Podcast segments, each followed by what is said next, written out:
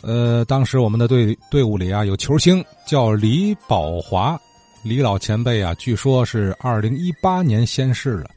呃，很遗憾，我们无法听到李宝华老前辈的回忆。不过，当年这支球队中还有一位老前辈健在。哎，在邱先生引荐之下呀，今儿我拨通了这位老前辈的电话。这位老前辈是一九二七年生人，今年九十五岁高龄了啊。他叫刘国华。哎，刚才邱先生介绍球队冰球队的名单的时候啊。呃，第一位就是李宝华，第二位就是刘国华。哎，刘国华刘老如今身体健康，耳聪目明，思维清晰。哎，跟我聊起了自己和体育运动和冰雪运动结缘的一些往事。呃，我是在唐山出生，上的高中。当年呢，小的时候啊，家庭环境也不错，我兄弟姊妹又多。所以呢，我是老小，这父母对我就有点宠爱放任，所以我学习不好，喜欢玩儿。那个启兴水泥厂，咱有个俱乐部，有京剧，我呢就整天的这个到那儿去。那那里边呢还有什么呢？篮球场，还有乒乓球室、台球室，他还有那个小图书馆。哎，我是就在那小图书馆里边经常看小说，呃，那个京剧呢，他那个演出的京剧我也喜欢，所以玩的这个机会也就太多了。这些东西都给我很大的影响，这么着，我对体育啊就特别爱好了，爱好到后来上高中，在唐山又上高中，从启新那儿到唐山那个。高中啊，七里路，冬天就穿单衣服，一条单裤，一条单褂，就那么上学。我就跑，一直跑到学校。这一下呢，就把我这个长跑啊、耐力啊练出来了。后来抗日战争一胜利，学校举办运动会庆祝抗日战争胜利，我这一天里边参加四百米。八百米、一千五百米，再加一个四乘四接力，一天跑这么多，所有的项目都拿第一。另外，我们在那个时候呢，小学就组织在启新那个那儿，他那儿有篮球场，组织篮球队。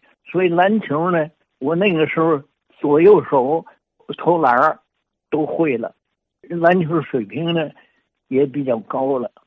呃，整天的反正我就是体育活动玩儿学习不好，所以到高中毕业了，一九四七七年考大学，我们一块儿的，人家也功课也不错，就我不行，到天津来考那个天津国体。国体它全称叫什么呀？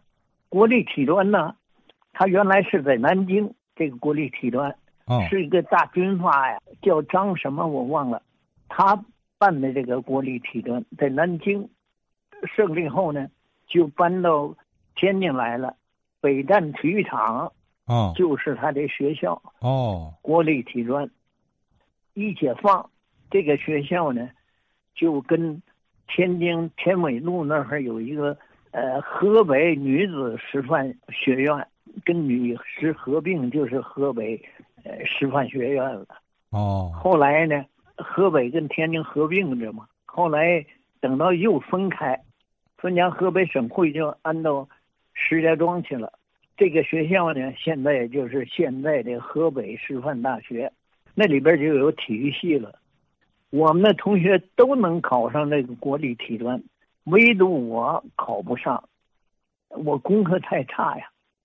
结果正好呢。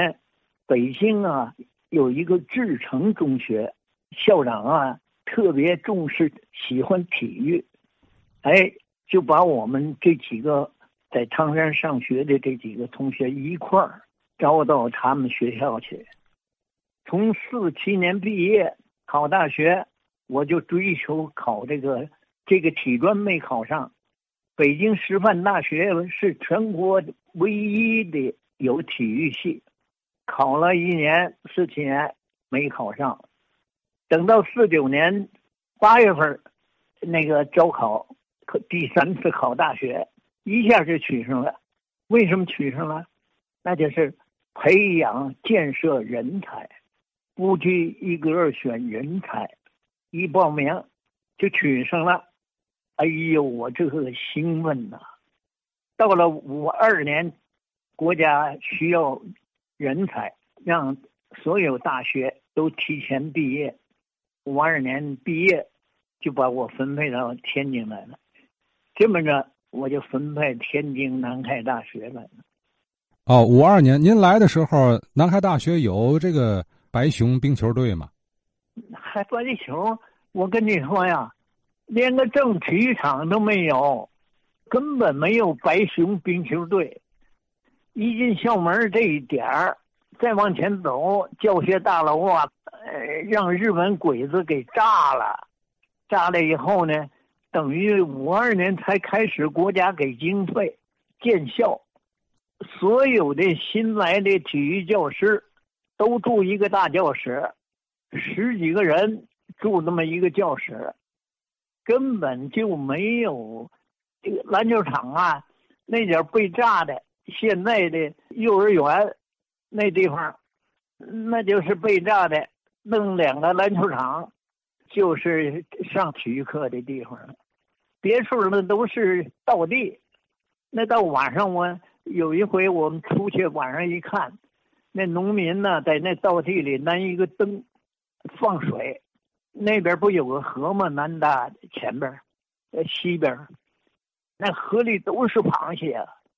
晚上去了，他开开灯，再一放水，那螃蟹就往这边爬，顺着爬往这边爬，一宿就弄一缸，那么多螃蟹。那时候是这个情况，哪儿？一直到我五三年，那个国家呢，一直给予很多经费，体育经费干什么呢？就在一进校门往这边走，大中路的侧面，现在都种上花什么的了。那时候是个荷花坑，在那儿，体育部呢就拿着经费买冰鞋。那边还没有田径场，什么体操场都没有，就先开展滑冰。上体育课呀，冬天就是十二月八号就可以滑冰。到北京，在天津，旧的滑冰鞋也买，你买新的都没有。买了旧滑冰鞋，买了好多鞋来。学生上体育课，男生女生都学滑冰，我这才跟着。我们这儿有一个李宝华老师，他是北京育英中学的校长的儿子。育英中学在北京是体育好的。他在北京就会打冰球，打的还挺好的。哎，这回他带着我们开始练呢，教我们，教教我们。完了以后，他一个人，我们这六个人，他一个人跟我们六个人比赛，就让我们六个人根本就追不上他，就这么练。十二月份到二月份三个月，我就跟着他学了三个月冰球。啊，也就是说，您接触这个滑冰运动也是从五三年才开始。上体育课，因为李宝华李老师那公冰球全国呀，国家队的吧，捷捷克、日本，什么好几个冰球队来咱们国国家打比赛，李宝华李先生就被选到国家队去了，知道吗？啊，我们这个冰球队呢，天津的冰球。天大还有别的学校，都是李先生带的，组织起来参加全国冰上运动会。我呢，五三年就练了十二月、一月、二月，就练了这三个月。到五四年十二月，就选拔天津冰球队在哈尔滨参加全国冰上运动会。我就是这么着被选上。哦，哎，后来呢？哪知道啊？跟北京队，北京队都是打了好多年的呃这个人了。他因为有大使馆什么的，外国人打，他们也跟着活活动了。这么着，北京队就比全国各地都厉害。哎，天津队一碰北京队呢，那就差远了。我这个刚学了三个月，那个教练也是南开大学的周老师，李宝华是队长兼队员这么着。跟人家北京队打，北京队都知道李宝华厉害啊，所以俩人仨人看李宝华，天津就没办法了，到不了这个北京队的防区。等我一去，跟李宝华一配合，我占了什么便宜呢？就是占了我篮球的意识。跟李宝华一配合，他们就看李宝华也不好看，他们也不注意我。哎，我这。第二局一上去，啪！一开局没多久，我就打进去一个球去。我练田径速度快，篮球的意识太强，知道怎么进攻，怎么防守，所以一下就打进一个去。当时这个天津的冰球队队员有几个人？您还记得吗？呃，天津李宝华还有几个，现在。那我那个照片有有个别人我还记得，就是南开大学的体育老师，您和李宝华之外，其他那些队员他们都来自什么单位？天津大学的有一个叫方先斌的，方先斌他的哥哥叫方先什么，就是呃有名的妇科医生嘛，也是国外留学回来的，好像是。方先知，方先知是他哥哥。哦，这方先斌呢，体操、呃单双杠什么的都不错。另外就是他打冰球。哦，其他人我都想不起来了。哦，就是来自各个单位啊抽调的。呃，反正就主要就是大学那边。啊，主要就是天大、南大。呃，成绩怎么样啊？当时？成绩不，天津不行啊。啊。天津不行。你想想，就李宝华一个人这就是五年五五年的一一二月份参加的这个冰上运动会了。五四年十二月把我选上的，从哈尔滨回来，三月份，上海，咱们国家为了准备的五六年的奥运会，就在上海呀选拔田径运动员，我就参加上海的。全国田径赛，到上海比赛完，国家队为了五六年奥运会，就是请了苏联三个田径队的教练专家来中国，在青岛培养田径教练员，连选拔田径运动员，办这个训练班，我就被这个专家组长看中了，一下呢我就。被选入国家田径队准备奥运会集训，那个老专家让我给他当助手去，这么着，一直搞到五七年，哎，美国搞这个搞两个中国，咱们国家没参加，退出奥运会。我呢，本来国家队想留我当教练，我有个人的想法吧，我就回天津。从那以后，我就没再没跟冰上冰球接触了，就这个情况。呃，刘国华刘老啊，最后是从南开大学退休的啊。尽管说很有运动天赋，能听出来啊，但是种种因素没有进入专业队去摘金夺银。但是呢，老先生桃李满天下，呃，也值得我们敬重。